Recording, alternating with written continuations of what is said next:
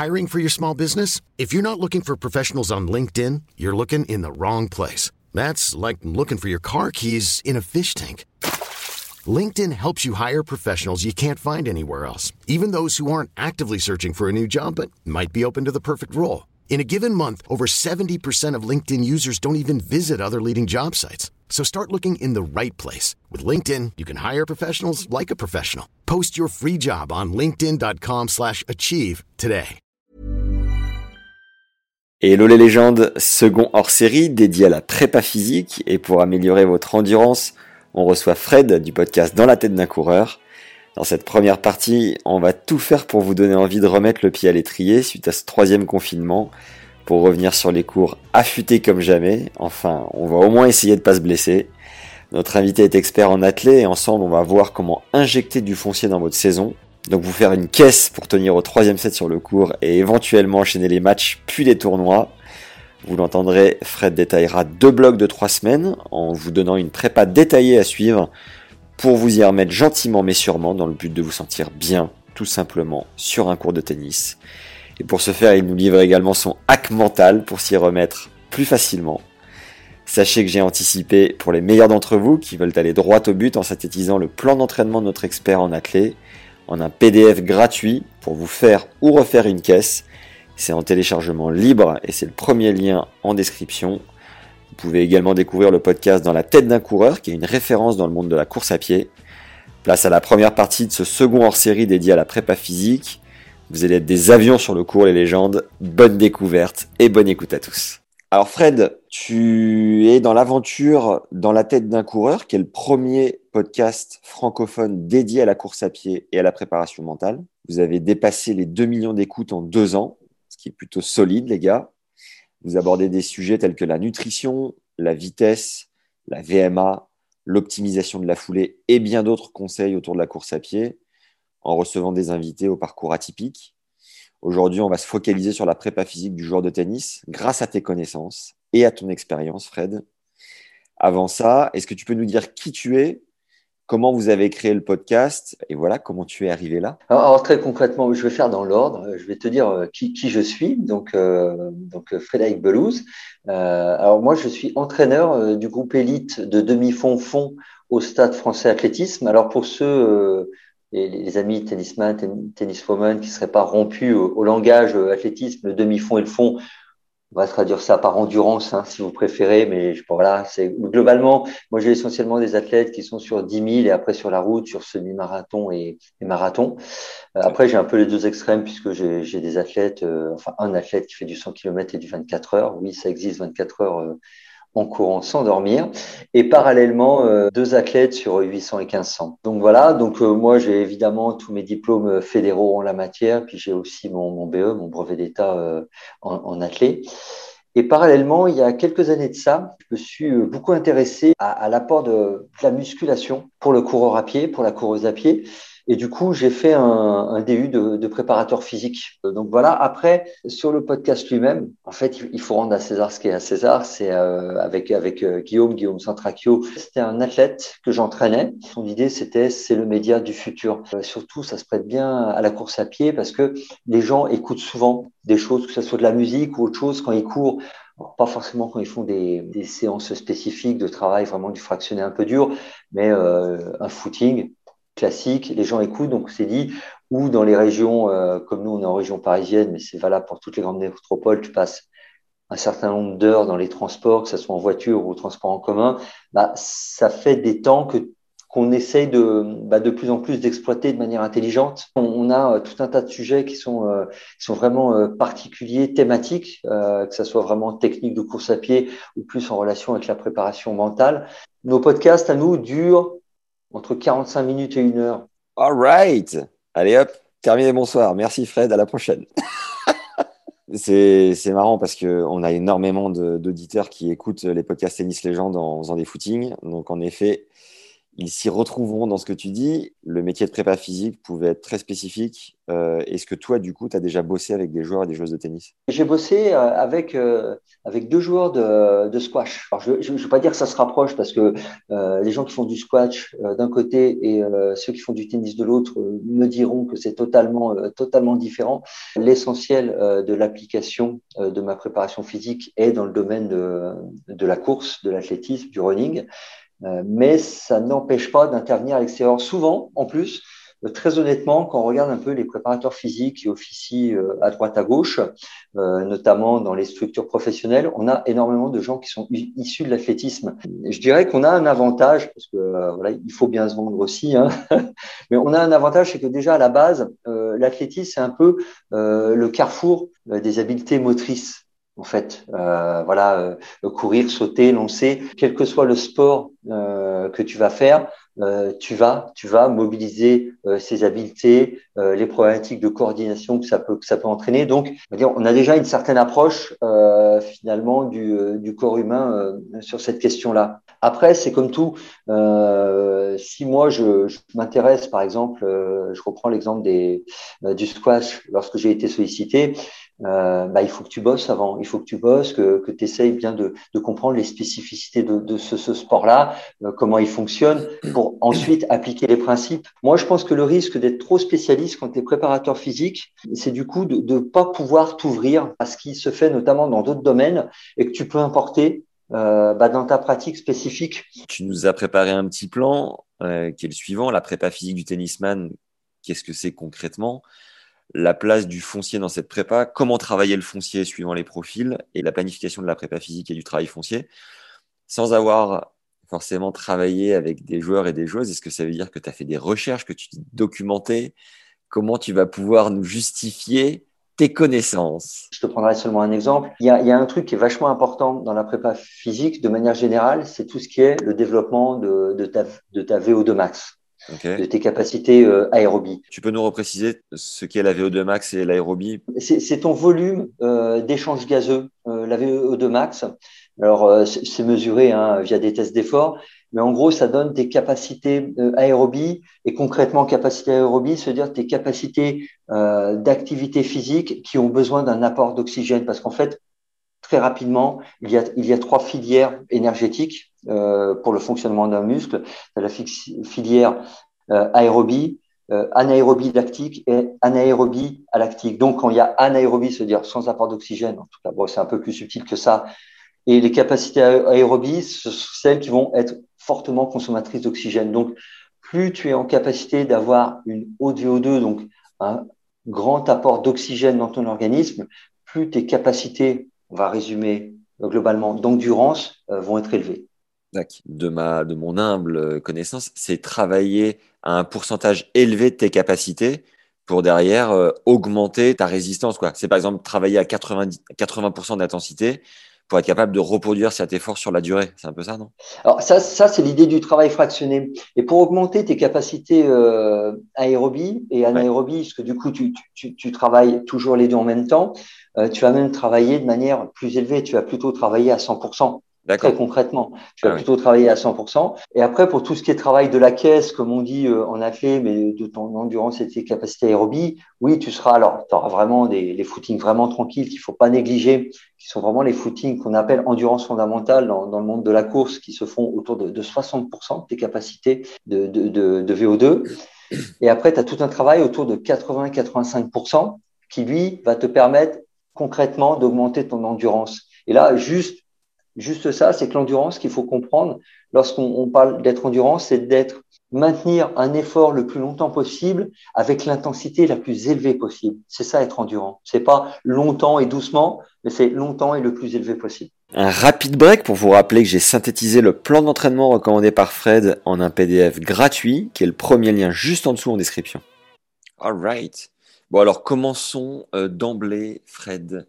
Qu'est-ce que la prépa physique du tennisman selon toi concrètement Qu'est-ce que tu peux nous en dire? Déjà, déjà, il faut bien revenir euh, aux spécificités du tennisman. Et je dirais pas qu'il y a une préparation physique spécifique. Il y en a autant qu'il y a de joueurs. quel type de jeu ils ont? C'est globalement la majorité maintenant, vu l'évolution du, du, tennis moderne. Si tu un, un, joueur de, de, fond de cours, tu, tu, vas être essentiellement sur des déplacements latéraux. Euh, mais si tu es, si un joueur un peu, un peu punchy euh, qui monte souvent au filet, bah, tu as une autre dimension qui, qui rentre en, ligne de compte, c'est que au-delà des déplacements latéraux qui font intervenir tout un ensemble euh, de structures musculaires, tu as aussi euh, les déplacements d'avant en arrière. Et aussi, quel est ton type de jeu? Est-ce que tu es un cogneur? Est-ce que tu es vraiment un cogneur à la, à la, on va dire à la Nadal, vraiment quelqu'un de fond de cours et qui, et qui cogne comme un bœuf Ou est-ce que tu vas avoir un, un, un, style de jeu plus léché, plus subtil, euh, avec plus de livres, plus d'amorti Ça, ça va jouer. Et ce qu'il faut bien comprendre, ce que je disais, la, la préparation physique, euh, c'est quelque chose d'assez global. Alors, tu as, as, le côté musculation, évidemment, renforcement musculaire pur et dur, et tu as le côté travail des capacités euh, aérobie, anaérobie, qui sont qui sont qui peuvent être liés à la course euh, et qui du coup suivant euh, bah, ton style de jeu vont être plutôt différents mais globalement un tennisman euh, une tenniswoman n'a pas forcément un grand intérêt à, à s'entraîner à courir comme le ferait un athlète euh, suivant les différentes périodes d'entraînement parce que il n'est jamais dans un effort continu. C'est-à-dire qu'il se lance pas pour un 10 km, même s'il fait 10 km au cours de son match, c'est pas comme un 10 km de manière continue ça va être euh, des arrêts, des relances, des arrêts, des relances, des blocages. Et ça, c'est des choses qu'il faut vraiment analyser. Euh, la pratique du, du tennisman lorsqu'il court sur son, sur son cours, justement, n'a rien à voir avec celle d'un coureur ou d'une coureuse. Alors, juste pour faire écho à ce que tu viens de dire, on a tourné beaucoup de contenu avec un statisticien qui nous donnait euh, sept styles de jeu de son point de vue euh, stat. Donc, tu as le serveur, donc le, joueur qui base tout autour de son service, le serveur volleyeur, service volley, le puncher, le joueur en cadence, le contreur, le remiseur. Et après, tu as des combos des deux. Mais grosso modo, euh, voilà les styles de jeu. Maintenant, nous, notre, nos auditeurs, on a, compris que euh, dans les grandes lignes, c'était euh, un joueur de club. Évidemment, on a très peu de pros, même si on en a qui nous écoutent. On aimerait qu'il y en ait peut-être plus, mais l'auditeur, dans, dans, ces grandes lignes, a entre 30 et 40 ans. C'est un joueur de club qui a peut-être encore un peu de marge dans son jeu, qui sent que voilà, il a 30% d'évolution à aller chercher. Et, d'un point de vue euh, style de jeu, bah, on va être euh, sur du, euh, sur du puncher, du contreur, du joueur en cadence. Tu vois, globalement, il y a très peu de services volés. Il y a très peu de joueurs qui ont uniquement un service dans les joueurs de club. Voilà, on est sur du joueur un peu global. Donc, si tu peux adapter ta, tes recommandations dans ce sens-là, c'est génial. Et du coup, ouais, on peut enchaîner. Tu as commencé à nous, à nous parler du foncier. Selon toi, euh, quelle est la place du, du foncier dans la prépa euh, spécifique aux joueurs et à la joueuse de tennis la, la, place du foncier, elle, sera primordiale. Du coup, en préparation foncière, hein, il y, a de la redondance, mais plutôt en, préparation pré-compétition. C'est-à-dire qu'en fait, la, préparation physique, c'est comme l'entraînement, euh, ça doit être planifié. En fait, si, si tu fais toujours le même type de prépa physique, que ce soit en course ou en musculation, euh, tout au long de l'année, ou même la récupération rentre aussi dans, dans ce schéma-là. Si tu fais toujours la même chose, en fait, il n'y a aucune variabilité et il n'y a finalement aucun intérêt. Si tu veux, avant que la saison elle commence vraiment euh, et que tu rentres dans, on va dire dans, dans le dans le dur des entraînements euh, techniques, tactiques, euh, tu, tu, vas avoir cette période foncière où là, pour le coup, le côté course notamment euh, prendra une importance, euh, on va dire, plus considérable.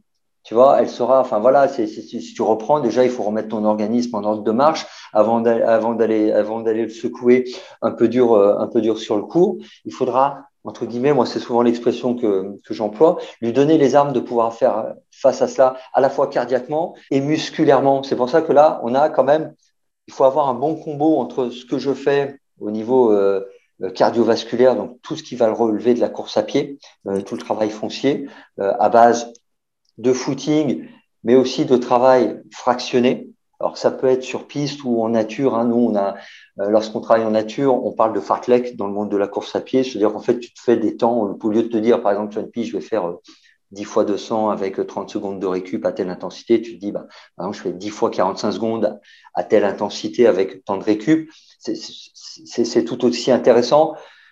Je dirais encore plus pour, euh, pour des gens dont c'est pas la spécialité, euh, pas forcément aller sur une piste, je vois pas forcément obligatoirement l'intérêt, très honnêtement. C'est vrai que c'est plus fun, euh, c'est plus fun en forêt, en montagne, sur du chemin de trail. Et juste pour te situer, c'est vrai que les pros ont une période foncière vraiment dédiée dans la mesure où le circuit se termine, on va dire début décembre et reprend début janvier, fin décembre. Donc là, ils vont avoir une période foncière. Les joueurs amateurs, si tu veux, le foncier, on va le, parsemer un peu partout dans la saison parce qu'on va pas avoir deux mois. Hiring for your small business? If you're not looking for professionals on LinkedIn, you're looking in the wrong place. That's like looking for your car keys in a fish tank. LinkedIn helps you hire professionals you can't find anywhere else, even those who aren't actively searching for a new job but might be open to the perfect role. In a given month, over 70% of LinkedIn users don't even visit other leading job sites. So start looking in the right place. With LinkedIn, you can hire professionals like a professional. Post your free job on linkedin.com slash achieve today. Et clairement, quand on va avoir un trou de 15 jours, 3 semaines, 1 mois entre plusieurs tournois, on va pouvoir remettre, réinjecter du foncier, tu vois. Comment toi, sur une saison de, on va dire, allez, 9 mois de tournoi, tu l'injecterais et quelle place tu lui donnerais, quelle importance tu lui donnerais pour, euh, vraiment spécifique tennis. Quoi. Alors, alors comme, comme tu le disais, hein, l'important, c'est déjà bien d'avoir son, calendrier pour faire sa planification. C'est pas parce que tu as fait ton foncier qu'une fois que tu l'as fait, c'est fini, tu t'en débarrasses, parce que tu as toujours des moments de rappel. Tu as des moments de rappel qui, comme tu le disais, correspondent au moment où tu as plus de temps parce qu'il n'y a pas de compétition, il y a un petit creux et du coup, tu, tu obligé de revenir un peu aux bases parce que si après tu passes un an sans faire de foncier, euh, euh, tu, risques de, tout perdre. Les joueurs, les joueuses de club s'entraînent combien de fois par semaine, en gros? Une, une, à, deux fois et trois à quatre fois pour les plus mordus, mais ça reste à la marge. Moi, moi je te dirais qu'en période vraiment de, travail, à la fois de, remise à niveau, euh, d'accroissement de ses capacités aérobie et anaérobie, un minimum de trois entraînements vraiment sur cette question-là par semaine est, est, nécessaire. Parce que tu devras avoir au moins, euh, alors quand je te dis, c'est par exemple trois, c'est je vais faire mon footing de 45 minutes, ça je le compte parmi les trois, tu vois. C'est pas trois forcément en haute intensité, tu vois, mais parce que à un moment, sur vraiment la période foncière, après le joueur, le joueur de club qui va écouter, excuse-moi, je te coupe, mais qui va se dire, je dois me faire trois sessions de physique dans la semaine il va couper direct. Il va se dire non mais moi mais c'est pas du tout pour moi, mais vous m'avez pris pour un fou. et je sais que on a envie, tu vois. moi le premier, quand j'ai préparé les semis ou marathon de Paris, boum, je me suis mis euh, une vraie discipline. Mais le joueur de tennis, faut pas l'oublier, est un feignant. Tant que ça? Ah, mais je dirais à 80%, le joueur de tennis, il va plus se boire une, une bière blanche après son match que se dire je vais me mettre sur un vélo pour faire de la récup active. Hein. Franchement. Bon, après, je parle du, je parle du joueur de club. Hein. Chacun ses, mm. ses ambitions, ses envies, ses machins. Mais c'est vrai que d'emblée, se dire trois entraînements, sur le papier, c'est merveilleux. Hein. Mais dans la réalité, euh, j'ai du mal à y croire. Tu vois. En tout état de cause, il faut, il faut que tu puisses euh, y accorder euh, en période foncière, hein, vraiment en période foncière, euh, une, une, séance, une séance, mais une vraie bonne séance par semaine, euh, qui, qui, qui, sera aux, aux alentours euh, d'une heure et demie, tu vois, parce que le temps de travailler, de toute façon, tu feras ton échauffement euh, pour ta séance aérobie ou anaérobie, tout dépend tu, tu, feras ton échauffement qui te servira un peu à constituer la base endurance et après tu auras le travail en intensité via le fractionné. Et l'idéal, c'est quand même de, de, commencer en ayant un bloc, un premier bloc de trois semaines où tu travailles à intensité moyenne. Ce que j'appelle l'intensité moyenne, c'est 80-85%. Le temps de bien, de bien muscler euh, le corps, de bien euh, mettre en, en, état de marche ton, ton organisme. Tu ferais quoi pendant ces trois semaines? Je pars pour 20 minutes, 20 minutes d'échauffement tu vois, tranquillement. Mais vraiment, quand je vous dis échauffement, c'est vous devez avoir l'impression de presque de, de, de piétiner, quoi. Euh, presque dans, dans, votre dans votre tête, vous devez vous dire euh, si je marchais, j'irais aussi vite. Okay. alors ça va pas être très vendeur, mais presque vous devez trouver ça pénible. Tu vois, c'est parce que c'est on, on, est sûr qu'on est. Parce que un, un des, des, énormes défauts, c'est que les gens, euh, coureurs ou non coureurs, hein, même tu as énormément de coureurs qui sont comme ça, courent souvent trop vite. Leur simple endurance, ils vont vraiment trop vite. Euh, la base, hein, le, repère, c'est ce qu'on appelle l'aisance respiratoire. C'est-à-dire que tu dois pouvoir discuter comme je discute avec toi. Si tu n'es pas capable de faire ça, c'est que tu n'es pas du tout en endurance. Là, il faut que le, le, deal il est assez clair. Une fois que tu as fait ces 20 petites minutes, Euh, tu te fais soit quelques éducatifs euh, et euh, c'est-à-dire? et après tu sais tout, ce qui est talon fesses, montée de genoux, jambes tendues, tu vois, mais euh, tu en fais pendant cinq minutes, hein, t'as pas besoin d'en faire des caisses, juste pour parfaire l'échauffement en fait. Parce que l'idée des éducatifs, c'est juste de euh, finaliser euh, l'échauffement musculaire parce que certaines fibres musculaires, même lorsque tu vas courir une heure, ne seront, très peu échauffées. Et c'est notamment le cas des ischio-jambiers. Vous savez, ces gros muscles derrière les cuisses. Et c'est pour ça que beaucoup de gens se musclent aux ischios. Parce qu'ils croient s'être échauffés et finalement, ils sont pas si bien chauffés que ça. Donc, il faut vraiment y apporter une attention particulière. Et ça n'a pas la peine d'y passer euh, une demi-heure non plus. Hein. Cinq minutes, ça va. Après, deux, trois lignes droites en accélération progressive pour commencer à monter dans les tours. Et après, tu peux sur une première période de trois semaines, fractionner sur des intensités moyennes, c'est-à-dire tu es toujours dans une forme d'aisance respiratoire, c'est-à-dire que tu peux parler, mais de manière un peu ça, saccadée, tu vois, comme ça, tu vois, et tu te fais du fractionné. Alors toutes les chaque semaine, ça doit augmenter, donc tu peux commencer la première, première semaine en disant je fais trois fois six minutes à cette allure-là, et entre chaque bloc, euh, je récupère deux minutes en trottinant ou en marchant. Là, c'est un peu, c'est un peu au choix. Et tu fais quoi 30 secondes, 30 secondes d'accélération, 30 secondes décélération ou... Non, là, là, on est vraiment sur la première période. On est sur du travail plus long, intensité moyenne. Donc, on va plutôt être sur du travail 6 minutes la première semaine. Tu fractionnes, genre 3 fois 6 minutes. Ouais. 3 fois 8 minutes, 3 fois 10 la dernière semaine. ah, donc c'est un bloc, un bloc de 8 minutes. 6 minutes. Où tu envoies, voilà. euh, un peu plus. À allure régulière, à allure régulière, assez soutenue. Tu vois, c'est ce que je te dis. Tu as une, as une respiration saccadée. Tu Ouais. peux presque parler, mais de manière saccadée, tu vois. Semaine Une fois 2, que t'as- semaine 2, 8 minutes, semaine 3, 10 minutes. Quoi. Exactement. Et trois fois à chaque fois, voilà, tu augmentes un peu à chaque fois, tu vois, de manière après. Si tu si es quelqu'un qui a déjà des prédispositions, tu veux commencer à 8 minutes, bah pareil, tu augmentes toujours un peu. L'idée, c'est de chaque semaine d'avoir une augmentation progressive. Et une fois que tu as fait ce premier bloc de trois semaines, tu passes sur un deuxième bloc de trois semaines où là, on va faire le travail que tu évoquais, ce qu'on appelle de VMA, de vitesse maximale euh, aérobie, où tu vas être sur de la très haute intensité et tu vas être du coup sur des temps d'effort très courts. Donc, l'exercice type, c'est le 30-30. Tu l'as évoqué, euh, 30 secondes d'allure soutenue, 30 secondes de récup. L'erreur que font les, les gens souvent, c'est que les, les premières 30 secondes, en plus, c'est un peu facile, ils partent vraiment pleine balle.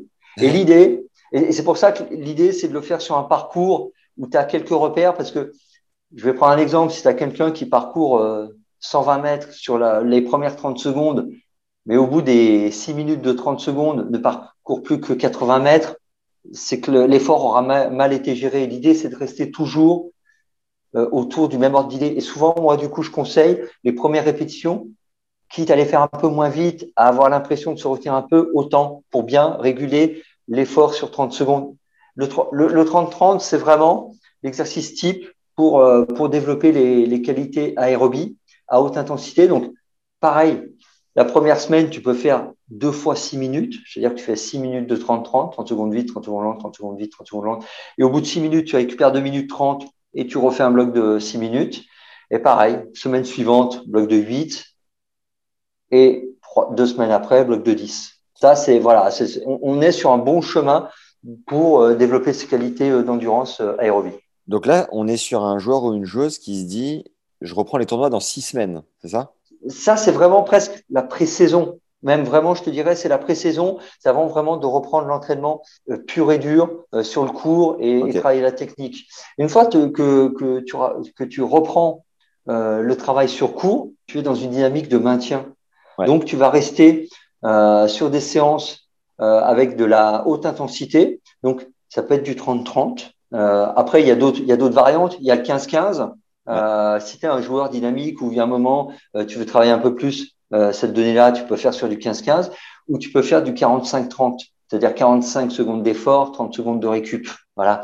Mais l'idée, c'est, c'est d'être dans le maintien de tes capacités que tu auras développées préalablement, plus être forcément dans le développement. Donc, du coup, tu n'as pas besoin à chaque fois d'augmenter, d'augmenter de manière indéfinie. Si, par exemple, à la fin de, de, tes, de ton trois semaines euh, euh, pré, pré-reprise, tu es arrivé à, à deux blocs de 10 minutes en 30-30, euh, lorsque tu seras en, en, pleine saison, lorsque tu reprends l'entraînement euh, vraiment euh, sur le cours technique tactique, tu te mets une séance par semaine de 10 minutes de 30-30. Tu n'as même pas besoin de faire deux fois 10. Tu peux aller à 12 si tu veux. Tu n'as pas besoin d'augmenter autant la charge puisqu'il y a d'autres choses dans ta semaine d'entraînement qui vont impacter aussi la fatigue et la disponibilité pour ce type de séance. Juste un, un petit hack. Est-ce que tu aurais dans ton expérience une manière de se mettre à l'effort un peu facilement Je te donne un exemple moi, pour me, pour me booster, tu vois, là, quand il fait un peu froid, que euh, on a des contraintes horaires avec le couvre-feu et compagnie, le simple fait de me dire, je mets mes pompes, je descends, je marche 5-10 minutes, et comme tu disais tout à l'heure, le meilleur euh, démarrage pour un échauffement, c'est vraiment d'aller à vitesse quasiment en marche, quoi. Et je sais qu'en faisant ça, cette, cette démarche-là, ben, je me facilite la voie pour commencer l'entraînement physique. Parce que parfois, je peux me dire, ah non, vas-y, je le ferai demain, je le ferai demain, et finalement, je décale d'une semaine, deux semaines, et tu lâches, tu perds pied. Est-ce que toi, tu as une manière de, de hacker son mental pour s'y mettre? La première euh, manière de, de, de, le hacker, c'est bien de, de, le prévoir, c'est-à-dire de l'arrêter dans ton programme. Tu vois, dans ta semaine, tu te dis tel jour que je fais ça. Et, tu, et, tu, et un peu, tu. Après, après c'est une question de discipline parce que souvent, on, souvent on parle de motivation. Je veux dire, euh, moi, je connais peu d'athlètes, euh, même de haut niveau, euh, en athlète ou autre, qui lorsqu'il pleut ou qu'il fait froid, se disent oh chouette, je vais aller courir dans le froid, ça va ou sous la pluie, ça va être génial. Personne n'aime ça.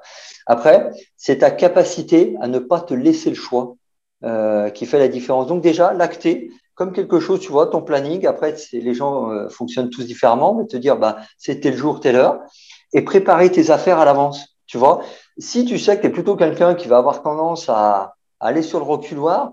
Euh, moi, des fois, aux gens, je leur dis, vous le mettez à côté de votre porte d'entrée. Vous préparez votre package, hein, vos chaussures, euh, votre tenue, et elle est à l'entrée. C'est à l'entrée, comme ça. Et voilà. Et vous, et, et comme ça, euh, c'est une manière de, de, de, partir et vraiment de savoir pourquoi on le fait. C'est-à-dire que moi, je, je, crois vraiment que quand tu as intégré euh, l'intérêt de la tâche que tu es en train d'accomplir, et ça vaut pour la course comme pour toute autre chose, hein, euh, bah, tu vas quand même plus facilement, même si tu n'as pas envie. Hmm. Tu vois? Euh, c'est pas courir pour courir, euh, juste aller faire du 30-30 euh, pour ça. C'est parce que moi, j'aime le tennis, j'adore ça, c'est ma passion. Et le faire bah, va me permettre euh, finalement d'être plus performant, d'être plus à l'aise et de prendre plus de plaisir dans le sport qui est ma véritable passion. Et sans, sans nous vendre du rêve, toi qui as l'expérience, est-ce que tu peux nous donner la différence de sensation entre un gars ou une joueuse qui va avoir sa période de foncier et qui va l'entretenir, la différence de sensation sur le cours. Qu'est-ce que le joueur ou la joueuse va ressentir en ayant fait ce, travail préalable à l'entraînement et en match? Déjà, tu as la, la, question de, de, fatigabilité. C'est toujours difficile à dire ce mot-là, la fatigabilité. Bref, tu m'as compris. en fait, tu te fatigues moins vite puisque globalement, tu as contribué à renforcer tes capacités cardiovasculaires et musculaires. Euh, donc, plus tu es endurant, euh, plus tu vas être juste techniquement. Euh, tu vas être disponible plus longtemps pour pouvoir bah, finalement tenir ton style de jeu. Et, au final, je dirais plus, du coup, tu gagnes du temps sur ta capacité à jouer comme tu aimes jouer. Bah, là, c'est pour moi, on, atteint vraiment une, question de, plaisir. Après, sur les matchs eux-mêmes, bah, si tu te fatigues moins vite que ton adversaire, tu as quand même un avantage qui, qui, est un avantage de taille. Euh, il faut bien se dire, parce que moi, je prends souvent exemple, pas pour dire il faut faire comme eux, mais les athlètes, euh, les tennis, les tennisman, les tenniswomen euh, professionnels, euh, quand ils ont un avantage physique, bah, ça se voit sur le cours et tu prends un ascendant sur l'autre. Et s'ils le font, ils aiment pas plus. Il y en a qui aiment le travail physique, mais globalement, ils aiment le tennis avant tout. S'ils pouvaient passer leur journée à faire du tennis, je pense qu'ils le feraient comme tout le monde. Enfin, tous ceux qui sont passionnés de ce sport-là, ils ont compris l'intérêt qu'ils en tiraient pour leur pratique sur le cours. Et après, il y a une autre dimension à laquelle moi je crois énormément, c'est la confiance. Euh, alors ça, ça, ça, se mesure moins parce que surtout quand tu fais quelque chose que tu aimes que tu aimes moins bien, ou par exemple pour les gens qui seraient moins férus de course à pied, et qui vont et qui finalement ont réussi à, se tenir à un programme, se dire bah, franchement, c'était pas ma tasse de thé et je suis allé au bout, bah, ça booste la confiance, l'estime de soi.